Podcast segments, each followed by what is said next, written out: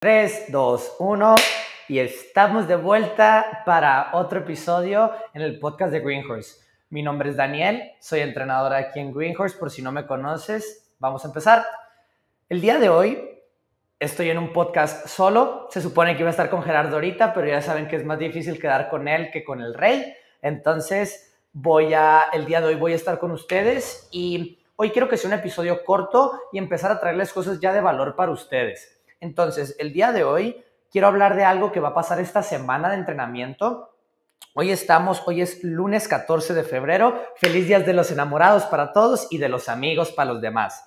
Entonces, em, esta semana, el miércoles, de hecho, lo más seguro es que mañana, que hoy martes lo estén escuchando, entonces mañana tenemos un día de fuerza, un día de entrenamiento en CrossFit donde la parte de fuerza vamos a hacer... Eh, fondos de pino estrictos y dominadas estrictas, handstand push-ups estrictas y pull-ups estrictos. Entonces, ese día, este día de fuerza inspiró este podcast porque quiero empezarles a hablar de por qué hacemos ciertas cosas como las hacemos. Algo que pueden haber notado últimamente el cambio es pausas y empezar a ver días donde hagamos las bajadas lentas o más excéntricos, como se le llamaría como en el mundo del entrenamiento. Entonces, quiero empezar hablando de esto, de la diferencia entre lo que es una contracción isométrica, lo que es una contracción excéntrica y lo que es una contracción concéntrica, ¿va? Porque esto va a afectar en qué es lo que mejoras como atleta y a final de cuentas va a afectar en cómo atacamos el workout o cada workout distinto. Primero, eh, las, vamos a ver los diferentes tipos de contracciones. Primero las isométricas. Cuando empiezan iso significa que no se mueve. Es cuando estamos aguantando un peso encima de la cabeza, es cuando estamos aguantando un peso en el fondo de una sentadilla, es mantener la tensión sin movernos. Después tenemos las contracciones excéntricas, EX, que es las negativas, las bajadas. Y en estas contracciones es importante tener en cuenta que es donde más fuerza vas a poder expresar. Entonces, por ejemplo, ¿cuánto peso puedes levantar del suelo a tu cadera en un peso muerto? O imagínate cuánto pesos podrías levantar si simplemente te lo cargan en tu cadera y haces la bajada del peso muerto. A nivel ciencia, si lo haces igual, el mismo camino, vas a poder más peso haciendo lento la bajada que lo que podrías levantar. Y por último son las contracciones concéntricas, que es cuando levantamos el peso, la positiva, o más bien es cuando se acorta el músculo mientras se contrae, ¿va? Que sería como, si están viendo el vídeo de esto, sería como cuando el, doblas el codo, se contrae el bíceps y hay movimiento mientras eh, estás haciendo esa contracción, ¿va? Entonces, en CrossFit, adivinen qué tipo de contracciones hacemos la mayoría del tiempo. Concéntricas, si es que no te sabías la respuesta, o si ya te la sabías, de todos modos te la voy a dar. La mayoría del tiempo en CrossFit, no por el carácter del entrenamiento, o sea, de alta intensidad, queremos estarlos moviendo rápido. Y literalmente las contracciones excéntricas eh, pasan cuando nos movemos lento. Cuando hacemos isométricas no nos estamos moviendo y cuando hacemos concéntricas estamos creando movimiento. Entonces la mayoría del tiempo cuando estás entrenando CrossFit estás haciendo eh, contracciones concéntricas. Aquí es cuando viene la parte de fuerza. Para crear un balance en las tres contracciones, en la parte de fuerza estamos agregando pausas o contracciones isométricas, el hecho de no moverte. Y vas a empezar a ver en la semana y en las próximas semanas, por ejemplo, el día que hagamos pesos muertos, vas a hacer contracciones excéntricas, vas a tener que bajar lento el peso al suelo. Ahora, em, ¿por qué hacer este tipo de contracciones? Primero, las contracciones, vamos a hablar de los pros y los contras de cada contracción. Vamos a empezar por la que ya conocen, por la común, las concéntricas. Las em, contracciones, cuando estamos haciendo positivas, las concéntricas, es cuando más eh, intensidad podemos crear, es cuando más peso podemos mover. Entonces, por eso van a ser las eh, perdón, no va a ser cuando más peso podamos mover, cuando más carga podamos mover a través de repeticiones. Entonces, por eso la vas a hacer la mayoría del tiempo. Pero una de las contras de esto es en el gasto que le damos a nuestras articulaciones. Por ejemplo, cuando te toca un workout de pull-ups, de remo y de power cleans, La articulación de tu codo le estás usando muchísimas veces. Entonces es importante tener en cuenta que por eso queremos variar. No nomás queremos saber cuántas reps podemos hacer, porque le va a dar mucho desgaste a nuestras articulaciones. Ahora, por el contrario, si sufres de tus articulaciones, una excelente em, intervención para empezar a mejorarlos en tus calentamientos y también como adaptación, si ahorita no podemos trabajar em, por alguna lesión, es hacer contracciones excéntricas, porque le ayuda a recuperar tus tendones, les da salud a tus articulaciones. Por ejemplo, hacer bajadas lentas en una sentadilla te ayuda con las rodillas y con tus caderas. Hacer bajadas lentas en una dominada le ayuda a tus codos y a tus hombros. Entonces, es importante trabajar esto. También otro beneficio gigante de las contracciones excéntricas es el tiempo bajo tensión y que está demostrado que es el tipo de contracción que más va a desarrollar la hipertrofia.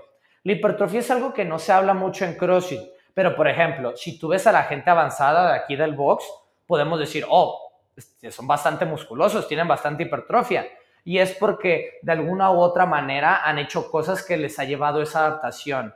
Lo que nosotros buscamos no nomás es que se vean grandes o que creen músculo, sino es poder usar ese músculo para algo que nos sirva. Sin embargo, si no tenemos músculo, si no hay músculo que poner fuerte, pues entonces antes de querer crear fuerza, antes de crear intensidad, tenemos que trabajar en crear músculo. Y aquí es donde nos ayudan mucho las contracciones excéntricas. Asimismo, nos ayuda también con la estabilidad y mejorar la calidad del movimiento. Cuando tú haces ejercicios lentos, cuando hacemos bajadas lentas, tu cerebro está trabajando al máximo, estás mandando señales para hacer cambios pequeños en tu sentadilla, en tu push press, cambios que no vamos a poder hacer a la hora del workout, a la hora del WOD, porque ahí lo que prime es la intensidad. Entonces, tenemos que tener en cuenta esto. ¿Va? Que las contracciones excéntricas nos ayudan a mejorar la calidad del movimiento, previniendo lesiones, ¿sí? Teniendo prevención de lesiones y a final de cuentas que cuando tú haces algo lento con mucho control, el siguiente paso es hacerlo rápido con control. Entonces lo que va a hacer es que en tus workouts vas a tener mejor técnica. Como tienes mejor técnica, eres más eficiente. Como eres más eficiente, gastas menos energía. Como gastas menos energía, puedes completar más y como completas más, te haces más fit, te pones más en forma. Entonces, este es un pequeño camino que dibujé mental donde puedes ver que el hecho de hacer contracciones excéntricas, hacer trabajo de negativo, te va a ayudar a las partes positivas, a las partes concéntricas.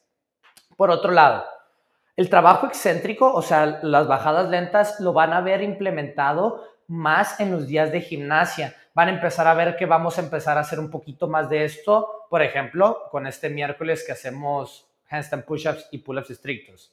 ¿Por qué? Hay una ley del cuerpo, del entrenamiento, que no podemos violar, por más que quieras, que es tus músculos se ponen fuertes en el ángulo que los entrenas. Lo voy a repetir. Tus músculos se ponen fuertes en el ángulo que los entrenas. Entonces, por ejemplo, si estás viendo este vídeo, eh, si estás viendo el podcast, vas a poderlo ver, si no voy a hacer una descripción gráfica. Cuando tú haces dominadas, puedes hacer dominadas con el agarre ancho o cerrado y puedes tener tu codo apuntando hacia afuera o apuntando hacia adentro. Los ángulos de los músculos van a cambiar las posiciones, si es aquí afuera, si es aquí adentro, si el codo está aquí o el codo está acá afuera. Entonces, si tú simplemente haces dominadas con los codos afuera, en el momento que tú quieras cerrar tus codos, vas a sentir mucha debilidad y no vas a poder eh, mm, transferir esa fuerza. Otro ejemplo, si tú haces back squats con la barra baja, inclinado muy adelante y levantas 140 así, va a ser muy poco transferible a un front squat, donde tu torso o tu tronco está mucho más vertical. Entonces es mejor por nuestra naturaleza de hacer CrossFit y de no ser expertos en nada, pero buenos en todo, queremos tratar de que todo sea lo más transferible, transferible posible. Entonces, pensemos en la posición del hombro.